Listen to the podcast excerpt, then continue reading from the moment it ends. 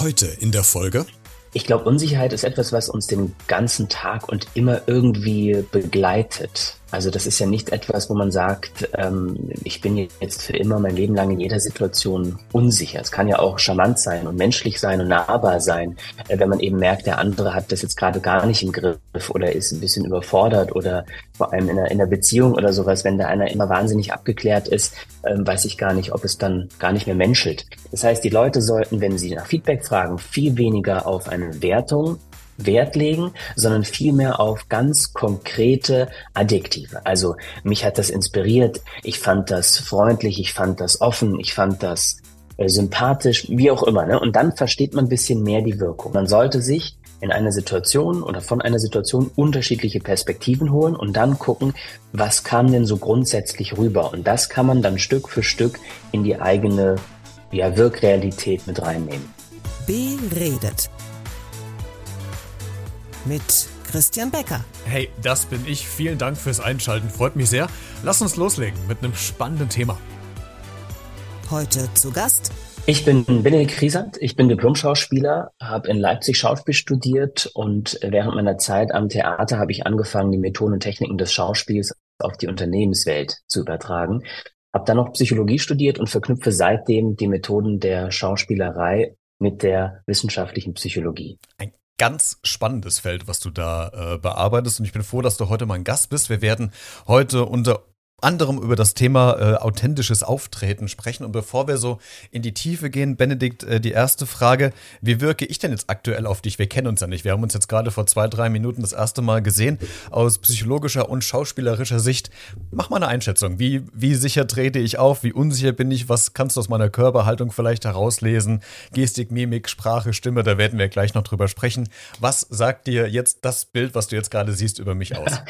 Okay, also was ich natürlich sehen kann, dass du sehr äh, agil bist. Äh, ich vermute, dass du auch stehst. Ist natürlich immer schwierig in einem digitalen Setting, wenn man nur bis zur Brust was sehen kann. Aber so wie du dich äh, bewegst, bist du auf jeden Fall ähm, gerade im, im Stehen, bist aktiv, bist ähm, eher oder scheinst eher motiviert zu sein. Hoffe ich natürlich auch. ähm, äh, sehr offen äh, für, für, für Neues, ähm, sehr, sehr freundlich. Und ich würde auch sagen, ähm, mit einem ähm, gespannten Interesse, was jetzt auf dich zukommt. Und das finde ich immer so spannend, wenn man so ein Gegenüber halt vor sich hat, den einzuschätzen. Wir kennen das ja alle aus dem Alltag. Der erste Eindruck zählt natürlich. Die ersten, man sagt immer so fünf bis zehn Sekunden, äh, prägt einen ja schon so ein Bild im Kopf und da sind wir so ein bisschen in Schubladen denken. Man ist ja oder man hat schwer vielleicht wieder rauszukommen äh, bei dem Gegenüber und deswegen lass uns heute mal so drüber sprechen, wie ich quasi mein Auftreten eventuell optimieren kann, ähm, wo ich darauf achten sollte, in welchen Situationen. Ich würde dich noch äh, fragen wollen zu Beginn, wann warst du denn das letzte Mal selbst, selbst unsicher? Ich glaube, Unsicherheit ist etwas, was uns den ganzen Tag und immer irgendwie begleitet. Also das ist ja nicht etwas, wo man sagt, ähm, ich bin jetzt für immer mein Leben lang in jeder Situation unsicher. Es kann ja auch charmant sein und menschlich sein und nahbar sein, äh, wenn man eben merkt, der andere hat das jetzt gerade gar nicht im Griff oder ist ein bisschen überfordert oder vor allem in einer, in einer Beziehung oder sowas, wenn da einer immer wahnsinnig abgeklärt ist, ähm, weiß ich gar nicht, ob es dann gar nicht mehr menschelt. Ähm, insofern ähm, also es gab jetzt keine so große Situation, aber äh, immer mal wieder, wenn man irgendwie überrascht wird von jemandem oder wenn man irgendwie äh, Leute trifft und gerade nicht genau weiß, okay, wo geht jetzt gerade die Reise hin, ähm, da ist die Unsicherheit eigentlich schon auch immer mal wieder äh, da. Hm. Lass uns mal ähm, ins Thema reingehen, Benedikt. Ähm, ich würde gerne anfangen mit äh, einem Punkt, den ich in meinem Alltag ähm, ganz häufig sehe. Ich arbeite mit ähm, Referendaren zusammen, mit äh, Studierenden zusammen, erlebe die, ich bin ja Lehrer als Haupt im Hauptjob, ähm, erlebe die im Unterricht und dann geht es ja natürlich auch um die äh, Selbstwahrnehmung, Eigenreflexion. Und da sieht man doch hin und wieder, dass es Personen gibt, die in ihrer Selbstreflexion und Selbstwahrnehmung sehr sicher sind, also auch in Bezug zur Fremdwahrnehmung, das, was ich wahrnehme wahrnehme. Also wir haben dann viele Gemeinsamkeiten. Und dann gibt es aber auch wieder immer wieder Persönlichkeiten, die erleben wir bestimmt auch im Alltag. Da ähm, geht es hier in Richtung Selbstwahrnehmung und hier in Richtung Fremdwahrnehmung. Also völlig breit auseinander. Die Frage zuerst, gibt es Tipps oder Tricks, die du vielleicht hast, wo du sagst, okay, das sind vielleicht so Instrumente, da kann ich meine eigene Reflexion, Wahrnehmung trainieren, damit ich möglichst ähm, in solchen Situationen mit den Fremdwahrnehmungen anderen übereinstimme, damit es nicht so eine hohe Differenz gibt. Wie, äh, erzähl uns ein bisschen was dazu. Gibt es da Tipps? Was sagst du? Also ich denke, dass ein wichtiger Punkt wäre hier das Training der sensiblen Selbstwahrnehmung. Also, dass man anfängt natürlich mit einem gewissen Wissen, was man sich dazu auch aneignen muss, dass man eben auch weiß, wie etwas wirkt und dabei merkt, okay, wie, wie fühle ich mich gerade, was mache ich gerade, ähm, sind meine Hände in Bewegung, habe ich meine Schultern irgendwie, sind die angespannt, äh, blinzel ich sehr viel, äh, wackeln meine Füße, also was passiert gerade bei mir? Das ist so ein bisschen das, das Erste, wo man erstmal die, die Wahrnehmung schärft, dass man überhaupt merkt, dass man die ganze Zeit eigentlich immer irgendwie in Bewegung ist, immer irgendwie ein ein unterbewusstes Ziel vielleicht hat und das ins Bewusstsein zu bekommen. Das ist immer so der, der erste Schritt, den ich empfehle, um sich selbst auch besser kennenzulernen. Und dann ist es immer sehr, sehr hilfreich, von anderen ein gewisses Feedback zu bekommen. Allerdings muss ich hier ein ganz großes Achtung sagen, denn das Feedback ist in der Regel von anderen sehr, sehr wertend. Die bewerten sofort, ja, das machst du gut, das hast du toll gemacht, ah, das fand ich nicht so toll. Und das hilft in der Regel nicht weiter, weil wenn ich jetzt, wenn, wenn mir gesagt wird, ja, den Vortrag fand ich jetzt toll von dir, dann ist das schön, aber was sagt mir das über meine Wirkung? Das heißt, die Leute sollten, wenn sie nach Feedback fragen, viel weniger auf eine Wertung Wert legen, sondern vielmehr auf ganz konkrete Adjektive. Also mich hat das inspiriert, ich fand das freundlich, ich fand das offen, ich fand das äh, sympathisch, wie auch immer. Ne? Und dann versteht man ein bisschen mehr die Wirkung. Zusätzlich ist es so, dass nicht man eine, ein Feedback als dann das gegebene Feedback nimmt, sondern man sollte sich in einer Situation oder von einer Situation unterschiedliche Perspektiven holen und dann gucken, was kam denn so grundsätzlich rüber. Und das kann man dann Stück für Stück in die eigene ja, Wirkrealität mit reinnehmen. Macht es dann auch Sinn, das habe ich mal irgendwo äh, gelesen oder gehört, ich bin mir nicht mehr ganz sicher, dass äh, bevor man quasi mit jemand anderen spricht über eine Situation, in die er reflektiert, dass man natürlich sich erstmal selbst reflektieren muss, aber dass es vielleicht dann sinnvoll ist, äh, mal sich selbst neben sich hinzusetzen und mal von der anderen, von dem anderen Stuhl mal auf sich selbst drauf zu schauen.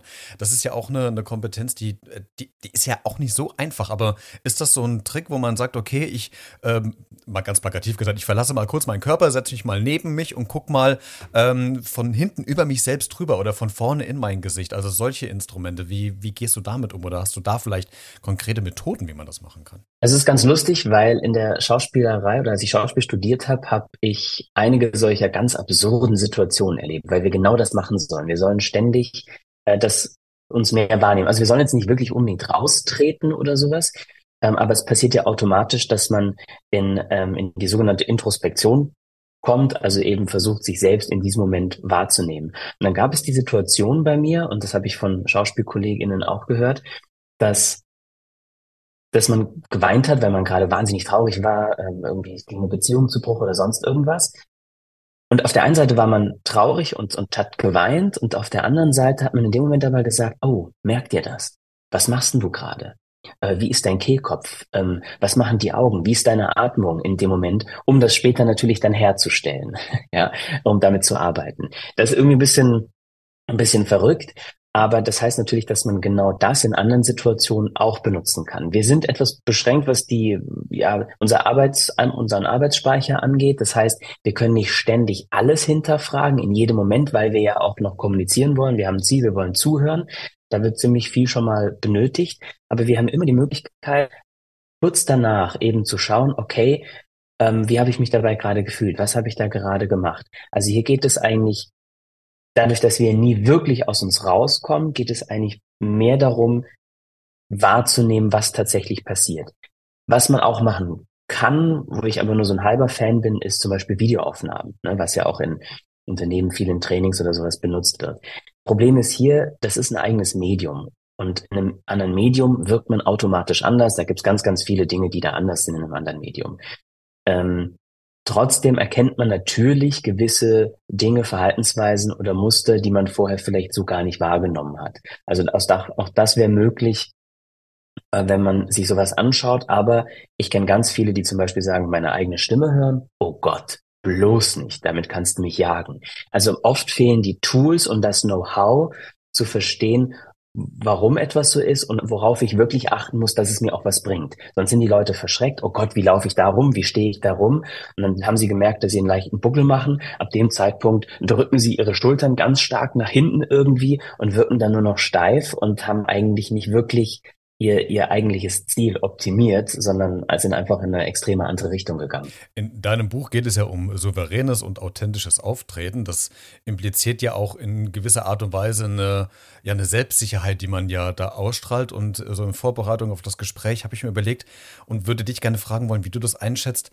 Der Unterschied zwischen Selbstsicherheit und Arroganz. Ähm, das ist ja gerade für Menschen, die einen persönlich jetzt nicht kennen und ähm, sehen uns jetzt vielleicht, dass wir selbstsicher durch die Stadt gehen, vielleicht im geraden äh, Gang aufrecht stehend, äh, nach oben gucken, wacher oder starker Blick. Das wirkt ja ganz schnell, vielleicht oder könnte ganz schnell auf andere Menschen arrogant wirken.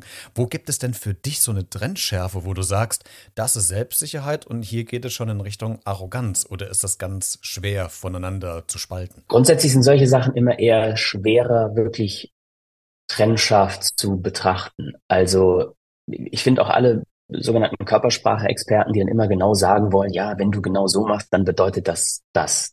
Das ist leider absoluter Käse, weil viel, viel mehr Dinge mit reinspielen. In einer anderen Situation ist es was anderes. Nur weil ich die Arme so verschränkt habe, heißt es nicht, dass ich gleich abwehrend bin dem anderen gegenüber. Mir kann zum Beispiel kalt sein, ähm, ich kann irgendwie unsicher sein, ich weiß nicht wohin mit den Händen, es kann bequem sein, weil sich die Hände halten. Also es gibt so viele Elemente, die man berücksichtigen muss, dass nicht immer A gleich B ist. Deswegen kann man hier auch nicht diese Trennschärfe ziehen. Ab jetzt ist es arrogant. Was man aber schon gucken kann, ist natürlich die innere Haltung die man selbst vielleicht hat. Und je distanzierter ich äh, bin, desto beobachtender ich bin, desto mehr ich vielleicht auch bisschen destruktiver in meiner inneren Haltung bin, desto mehr würde diese Selbstsicherheit wahrscheinlich auch Richtung Arroganz wirken. Ganz wichtig hierbei zu beachten ist, dass wir immer unterscheiden zwischen wie wirke ich und wie bin ich. Denn einmal sollten wir selbst den Unterschied machen, wobei es uns wahrscheinlich ein bisschen leichter fällt. Aber vor allem auch bei anderen, wenn wir andere bewerten oder beobachten, dass wir sehr, sehr schnell vom Wirken aufs Sein schließen. Und das ist großer Quatsch. Ich habe zum Beispiel sehr, sehr häufig in den äh, Seminaren und Trainings, die ich da habe, ähm, Frauen äh, gehabt, die sehr oft gesagt haben, sie werden sehr als arrogant wahrgenommen, wenn sie irgendwo neu auf eine Party gehen oder, oder ja, irgendwie in einer neuen Gruppe irgendwie sind. Und dem bin ich mal auf den Grund gegangen und habe festgestellt, dass die Frauen meistens eher etwas schüchtern und zurückhaltend waren, beobachtend waren, sich etwas mehr Raum genommen haben, ähm, sich eher ne, zurückgezogen hatten. Also dadurch kam diese Distanz, vielleicht auch eine gewisse Kühle, die, die so gewirkt hat. Dann hatten sie sehr häufig, um den Überblick zu behalten, ähm, leicht den Kopf nach oben genommen. Das heißt, dadurch wurde das Kinn etwas höher, man wirkte eher hochnäsig von oben herab und sofort äh, kann man da eine gewisse Arroganz äh, wahrnehmen, obwohl es eigentlich eine Form von ja, Selbstschutz, sich, sich selbst ähm, eher sicher fühlen wollen, bevor man sich vielleicht öffnet und die Nähe zulässt. Ja, und also da steckt wahnsinnig viel drin und somit müsste eigentlich jede Person in jeder Situation wieder individuell betrachtet werden. Und das ist das, was ich eben auch meinte, dass man, wenn man eine Person beobachtet, ist die in irgendeiner Art und Weise, wir sind Menschen, wir ähm, beurteilen subjektiv, in der Schublade drin, obwohl vielleicht der Kontext, wie die Person sich gerade gibt oder verhält, ja auch ein ganz anderer sein kann, wie du gerade beschrieben hast. Ähm, Bennett, es kommt in den, oder es kam in den letzten Jahren ja noch ein Feld dazu, finde ich. Äh, nicht nur was das sichere Auftreten im Alltag oder im Job, Job betrifft, sondern auch im Internet, äh, sprich äh, Social Media. Wir präsentieren uns da. Ähm, warum fällt es uns auf Social Media uns einfacher, uns souveräner und authentischer, vermeintlich authentischer zu präsentieren, als vielleicht vielleicht im Alltag. Zum Glück hast du die, die Anführungsstriche nochmal mit reingenommen, weil ich, ich empfinde es ganz viel als viel weniger authentisch. Also wenn ich Bilder von jungen Menschen sehe zum Beispiel, die sehr, sehr geschminkt sind, sehr in eine Pose gegangen sind, vielleicht sogar ne, mit den Lippen in so, so einem sogenannten Duckface oder sowas. Und dann eben, ja, heute bin ich ganz ich selbst und unten drunter lese ich Kommentare wie, ja, du bist so authentisch, du bist mein Vorbild dann glaube ich, ist häufig der Begriff, was, was heißt eigentlich Authentizität oder Glaubwürdigkeit irgendwie noch nicht mehr ganz so, so da. Also nur weil ich mutig bin und mich vielleicht zur Schau stellen kann und selbst darstellen kann, heißt es noch lange nicht, dass ich gerade wirklich authentisch bin. Und selbst dieser authentische Begriff ist wieder unterschiedlich. Bin ich authentisch? Fühle ich mich authentisch oder wirklich authentisch? Ist ja auch nochmal ein Unterschied. Also nur weil ich jemanden als authentisch wahrnehme, heißt es nicht, dass er das ist. Genau das ist ja die Profession äh, von, einer, von einem Schauspielenden, ähm, der ja genau diese Authentizität, diese Glaubwürdigkeit rüberbringen möchte. Und dabei aber ist er nicht ein Killer, den er gerade spielt, im besten Fall. Insofern ähm, ist das erstmal der, der eine Punkt. Und der andere, warum es vielen vielleicht trotzdem leichter fällt, sich irgendwie zur Schau zu stellen, ist natürlich klar, die neue Generation, die wächst damit auf, die kennen das gar nicht anders.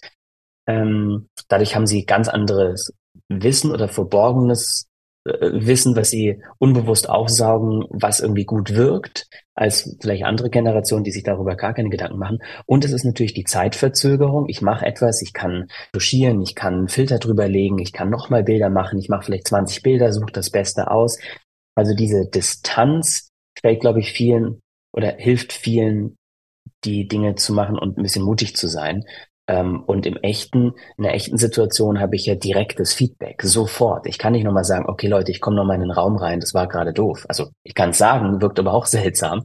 Oder wenn man auf einer Bühne ist oder sonst irgendwo, dann hat man dieses, dieses Instant, also dieses Direkte. Und das ist im digitalen Kontext nicht der Fall. Was Vorteil aber auch zu. Also außer bei, Entschuldigung, außer bei, bei Live-Sessions. Ne? Das ist natürlich noch was anderes, wenn ich gerade live streame oder so. Was da aber auch der Vorteil und auch gleichzeitig Nachteil sein kann im Netz, ne? du kannst es so oft machen, bis du für dich das perfekte Ergebnis hast. Auf der anderen Seite, genau, im Alltag, was du gerade sagtest, wenn ich eine Live-Show moderiere im Radio oder auf einer Bühne, dann ist die Situation die, die jetzt gerade passiert und da habe ich keine, keine zweite Chance. Ich frage auch deswegen, weil ich natürlich auch über dein Instagram-Profil mal drüber geguckt habe, um zu gucken, wie du denn quasi als äh, Schauspieler, Coach beziehungsweise äh, auftrittst, der sich mit dem Thema ähm, beschäftigt Jetzt muss man dazu sagen, fairerweise, dass das natürlich deine ähm, Schauspielerseite ist und du natürlich dann ganz viel aus deinem Repertoire dann zeigst an Fotos, an Bildern, die natürlich äh, gestellt sind und natürlich professionell bearbeitet sind, weil es ja dein Portfolio abbildet. Aber würdest du denn äh, persönlich auch völlig unbearbeitete, ungeschminkte äh, Sachen reinstellen oder sagst du, nee, das ist einfach zu privat, zu persönlich, es bleibt dieses Business-Profil, äh, das ist auch ähm, professionell, das kann man auch als sicheres Auftreten werden. Privat hat da, habe ich da gar nichts mit am Hut, das mache ich nicht. Also wo trennst du für dich dein sicheres, authentisches Auftreten zwischen Privatleben und äh, dem Benedikt, der beruflich vor der Kamera steht? Also mein, genau wie du es erkannt hast, mein Instagram-Profil soll wirklich zu 99,9 Prozent rein dieses Schauspielberufliche sein. Also ich mache da auch sehr, sehr selten tatsächlich was mit, mit Trainings oder Coachings oder, oder Speaker-Geschichten. Also eher wirklich Bühne oder, oder Kamera versuche ich dort zu machen, aber auch nicht wirklich aktiv oder nicht so aktiv, wie es vielleicht sollte. Ähm, die, die Grenze versuche ich schon zu ziehen, dass ich bisher immer der Überzeugung war oder den, den, ja, den Wert hatte, ich möchte, dass Private nicht ins Netz stellen. Ich möchte nicht irgendwie äh, Fotos meiner Wohnung oder sonst irgendwas dann in, ins Netz stellen und mein Privatleben in Anführungszeichen für Klicks und Likes und Shares irgendwie ausschlachten. Ne? Ähm, erstens bin ich dafür weit lang nicht berühmt oder sonst irgendwas genug, äh, um dass es irgendwie jemanden interessiert, glaube ich. Wobei auch da habe ich jetzt wieder andere Meinungen gehört. Die Leute interessiert das trotzdem irgendwie, was man so macht den Tag über. Die Schwelle konnte ich nicht überschreiten, einfach weil ich da intern noch bei mir ja Widerstände habe, das wirklich preisgeben zu wollen. Für das glaubwürdigere oder vielleicht authentischere Auftreten ähm, oder Wirkung dann im Netz wäre das, glaube ich, erheblich hilfreicher, weil es gibt keinen, der jetzt irgendwie meine professionellen Schauspielporträtfotos auf Instagram sieht und sagt, oh ja, der Typ ist super authentisch. Das ist mir vollkommen klar, ist aber auch gar nicht das Ziel, äh, was, was dieses Profil dann da haben soll. Ähm, bisher das ist tatsächlich noch ein, ja so ein Feld, so ein Spannungsfeld, wo ich immer wieder überlege, soll ich das mehr machen? Könnte ich dadurch mehr Follower generieren? Will ich das überhaupt? Die Zeit, ähm, hilft mir das in meinem Beruf? Also da bin ich immer noch sehr hin und, hin und her gerissen. Ja. Du hast eben schon ein paar Punkte noch angesprochen, nämlich ähm, was Gestik betrifft, also Körpersprache, Körperhaltung, Mimik, äh, was im Gesicht passiert, ob man agil ist äh, oder ob man starre vielleicht ist. Das hat ja alles Wirkungen äh, auf das Gegenüber, was einem da sitzt oder jemanden sieht. Ich finde aber auch, ähm, was auch noch ein wichtiger Punkt ist, und das hast du dich ja auch mit beschäftigt, ist die Sprache, die Stimme. Jetzt sind wir beide, du durch diese Schauspielerei und äh, Theaterbühne und so weiter und Coaching, ähm, ja da Experte, ich von der ähm, Radiorichtung, ähm, mache ja auch viel mit, mit Stimme noch dazu. Ähm, was ich noch wichtig auch noch finde, ist in Bezug auf Stimme und Sprache die Rhetorik, also sich auszudrücken. Und äh, da gibt es Persönlichkeiten, die können das ziemlich gut. Ich äh, weiß nicht, wo, wo wohnst du gerade? Wohnst du in Hessen zufällig? Nee. Nee. Okay, ähm, aber sagt dir trotzdem Roland Koch was, der Politiker? Ja. Okay, ähm, das finde ich unabhängig, welcher Parteizugehörigkeit Roland Koch hat. Aber was ich sehr faszinierend finde, ist der Rhetorikstil von Roland Koch. Auch wenn du den vielleicht nicht kennst, ist jetzt auch äh, relativ unerheblich. Aber der schafft es, ähm, eine, eine Rede zu halten oder einen Vortrag zu halten mit keinem einzigen Zettel, mit keinem Wort, sondern der redet zwei Stunden lang und hält dir einen Fachvortrag aus dem Kopf heraus. Das heißt, der hat schon so eine, so eine Präsenz auf der Bühne, wo ich sage, wow. Wie gesagt, parteiunabhängig, völlig egal. Aber wie der das macht, das ist total spannend. Und dann gibt es ja wieder welche, die, die schaffen das überhaupt nicht. Wie lernt man oder wie kann man lernen, rhetorisch sehr präsent zu, zu sein? Auch wenn man jetzt kein Politiker ist. Wie, wie machst du das als, als Schauspieler oder wenn du auf der Bühne stehst? Also man kann all diese Sachen sehr, sehr gut lernen. Vor allem, wenn man über die innere Haltung geht. Das heißt also nicht irgendwie versucht, Äußerlichkeiten sich aufzusetzen, irgendwo sagen, ah, ich mache jetzt immer so oder spreche immer so. Das wirkt sehr, sehr schnell unglaubwürdig. Und man selbst fühlt sich da selten auch, auch wohl irgendwie dabei. Aber man kann da wahnsinnig viel machen, ähm, um da sehr, sehr schnell auch Ergebnisse zu haben vor der Kamera oder also als, als Schauspielender ist man ja generell, hat man ja einen Text. Das heißt, da ist die Rhetorik nicht ganz so relevant, was jetzt die, die Sprache selbst angeht, weil die ja vorgegeben ist. Das ist was anderes, wenn, wenn man irgendwie Vorträge hält. Dann ist die Sprache ja frei, außer man hat ihn irgendwie auswendig gelernt oder sowas. Aber dann ähm, benutzt man viel, viel mehr die Rhetorik, sonst hat man ja ganz viel vorgegeben schon vom Autor. Das heißt also, da passiert eigentlich viel mehr dann über die Stilmittel beziehungsweise den, den Ausdruck tatsächlich. Ne? Also dass man die Stimmen nutzt, ähm, die paraverbalen Geschichten, äh, dass man irgendwie Betonungen äh, bewusst oder ja, auch da muss ich vorsichtig sein, weil ich kenne eben Leute, die sagen, oh, das muss ich jetzt anders betonen. Und sofort ist es so ein äußerer Prozess, ich muss jetzt was anderes betonen. Aber darum geht's eigentlich gar nicht, sondern im Schauspiel geht's immer darum, was die eigene Haltung ist, was will ich damit aussagen? Was will ich vielleicht beim anderen damit bewirken? Was ist in mir drin, was ich, was irgendwie raus muss?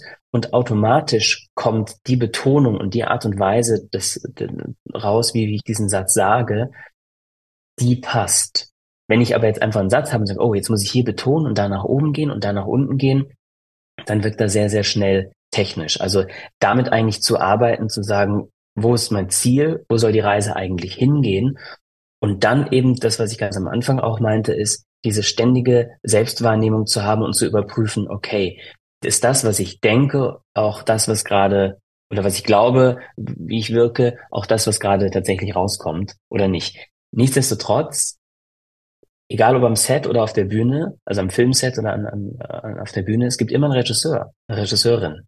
Das heißt, die ist auch aus dem Grund da, weil man natürlich, wenn man sehr stark gerade irgendwo emotional involviert ist oder man einen Vortrag hält und man richtig drin ist und richtig Spaß oder Lust irgendwie dran hat oder ganz äh, ängstlich ist oder so, dann hat man nicht die, die Kapazitäten, sich selbst zu beobachten und selbst zu gucken, wie wirklich gerade. Dafür braucht man eben dann diese Aus, diese professionelle außenstehende Person. Rückblickend auf deine Vergangenheit, die Rollen, die du bisher gespielt hast, egal ob Bühne, Film oder äh, sonst irgendwo, welche Rolle oder ähm, wo kamst du sehr schlecht rein? Wo hast du wirklich an dir ackern müssen, weil du gemerkt hast, hoppla, das ist jetzt gerade für mich sehr herausfordernd? Gibt es da eine? Viele. Also ich finde, jede Rolle ist erstmal eine, eine große Herausforderung, weil man ja versucht, diesen Charakter zu, zu begreifen in seiner, in seiner Ganzheit. Also nicht einfach, ich habe dann einen Satz und dann steht da jetzt vielleicht, wie es früher vor allem sehr viel bei, bei Soaps oder sowas war, ne, dann stand da irgendwie ein Satz, hey, schön dich zu sehen und dahinter in Klammern dann freudig, freudig. Und dann wusste man, hey, schön dich zu sehen. Ja, und dann denkt man sich so beim Zuhören oder Zuschauen so, oh, okay, glaube ich jetzt nicht so ganz. Ähm, das heißt, also jeder Charakter ist, ich meine, je weniger Informationen man hat, desto schwieriger ist er, weil man sich viel mehr selbst erarbeiten muss. Je mehr Informationen hat, desto mehr geht es schon in eine gewisse Richtung. Grundsätzlich ist es aber natürlich so, dass je unterschiedlicher der Charakter zu einem selbst ist, desto, also häufiger, desto schwieriger, wenn es, ist es, wenn es um, um so gewisse Nuancen geht. Ja, also die, die dann vielleicht ganz, ganz fein sind. Also da gibt's jetzt nicht so den Typ, wo ich sage, das und das ist jetzt immer schwierig oder das und das ist jetzt immer ganz, ganz leicht, sondern es kommt dann immer eher drauf an, ähm, wie die, ja, wie die Informationsbeschaffenheit ist und die Nuanciertheit in der Ausgestaltung dann tatsächlich der, der Rolle. Also ich zum Beispiel mein, was ich immer wieder gehört habe, ist, dass die, dass ich eher so einen Hang zum Slapstick habe und dass der auch sehr gut funktioniert. Das heißt also Figuren, wo man so ein bisschen was Slapstick-artiges mit reinnehmen kann, ein bisschen was Übertriebeneres. Das scheint mir einfach ein bisschen mehr zu liegen, zum Beispiel. Und da glaube ich, hat jeder Schauspielende so ein bisschen seinen, ein Bereich, was, was ihm gut liegt. Benedikt, wenn wir heute Abend uns zum äh, Kino anschauen, Film anschauen verabreden würden, würde das für uns beide ein entspannter Abend werden oder wärst du andauernd äh, während des Filmeguckens in der Analysefunktion und würde sagen, oh Gott, was hat denn der da gerade gespielt? Das ist ja völlig unauthentisch oder das hätte ich doch völlig anders gemacht. Also ist Filme gucken mit dir entspannt oder artet das in der Vollkatastrophe aus? es gibt beides. also wenn der Film wirklich, wenn er, wenn er gut ist, wenn die Qualität toll ist, äh, dann kann ich da richtig drin versinken. Was mittlerweile nicht mehr geht, ist, wenn ich, wenn logische Fehler oder wenn Dinge schlecht umgesetzt werden, also fachlich oder oder oder ja fachlich, sagt man fachlich, ähm, technisch unsauber. Ne? Da fallen mir natürlich viel, viel, viel mehr Dinge auf, so dass manche Leute, die dann neben mir auf der Couch sitzen oder wenn man irgendwo ist, also im Kino bin ich da dann schon meistens eher ruhig und verziehe vielleicht das Gesicht oder so, aber da sagen die Leute schon so, hey, genieß doch einfach mal den Film. Hm. Also das passiert schon manchmal, dass ich dann, also mittlerweile auch so, dass ich sage, wenn es inhaltlich überhaupt nicht mehr stimmig ist und die Figur, das Handeln der Figur wirklich auch in dem Charakter selbst keinen Sinn mehr ergibt und man wirklich merkt, da hat jetzt der Autor, die Autorin oder Regisseur oder wie auch immer jetzt das bewusst, weil es muss so sein, damit es toll aussieht, damit es ein tolles Bild ergibt, da kriege ich wirklich das Gruseln. Und das kriegen die anderen dann meistens auch mit, ja. Wenn ich jetzt ein äh, Regisseur wäre oder ein Produzent, der jetzt gerade einen Kinofilm produzieren würde oder ein Theaterstück oder was weiß auch ich immer und würde fragen, hey Benedikt, ich würde gerne mit dir was produzieren, die Rolle kannst du dir selbst aussuchen. Was würdest du gerne spielen? Oder wen? Also ist, ist eine gute Frage. Ich ich mag es tatsächlich sehr extreme Charaktere zu spielen. Also so irgendwie ein, ja, jemanden, der vielleicht starke ähm, psychische Probleme oder oder körperliche Probleme, Drogensucht oder eine andere andere Sucht hat, ähm, sehr gebeutelt ist. Also wenn man irgendwie so ein ex starkes Extrem irgendwie irgendwie reingeht oder in eine, in eine Extremsituation. Das ist etwas, was ich glaube ich sehr sehr spannend finde, weil ich natürlich in meinem Leben alles versuchen würde, dass ich normalerweise da nicht hingehe. Aber gerade das macht ja die Faszination bei so Rollen aus, dass man in Leben in Rollen schlüpfen kann, die man sonst vielleicht niemals ähm, niemals sieht oder hat. Hm, aus der Sicht jemanden, der von Theaterspielen und Filmproduktion überhaupt keine Ahnung hat und sich in Rollen hineinzuversetzen, habe ich mir trotzdem auch gerade so die Frage gestellt, wir nehmen mal Heath Ledger als Beispiel, der in Batman den Joker gespielt hat. Äh, brillant, äh, aber daran völlig zerbrochen ist als letztes. Natürlich gab es im Vorlauf schon andere äh, Vorfälle, die da passiert sind. Aber ähm, hast du ich weiß nicht, wie ich, es fragen soll, aber hast du irgendwie Sorge, dass du mal aus irgendeinem Charakter nicht, nicht rauskommst, gerade wenn es so extreme Persönlichkeiten sind, oder dass die dich psychisch vielleicht doch mehr mitnehmen und du da keinen Abstand mehr von kriegen kannst? Oder hast du für dich gesagt, okay, das kann ich abschalten, ich habe für mich so einen Knopf gefunden oder einen Schalter, wo ich sage, das ist die Rolle, das ist Benedikt? Oder macht man sich da Gedanken drüber?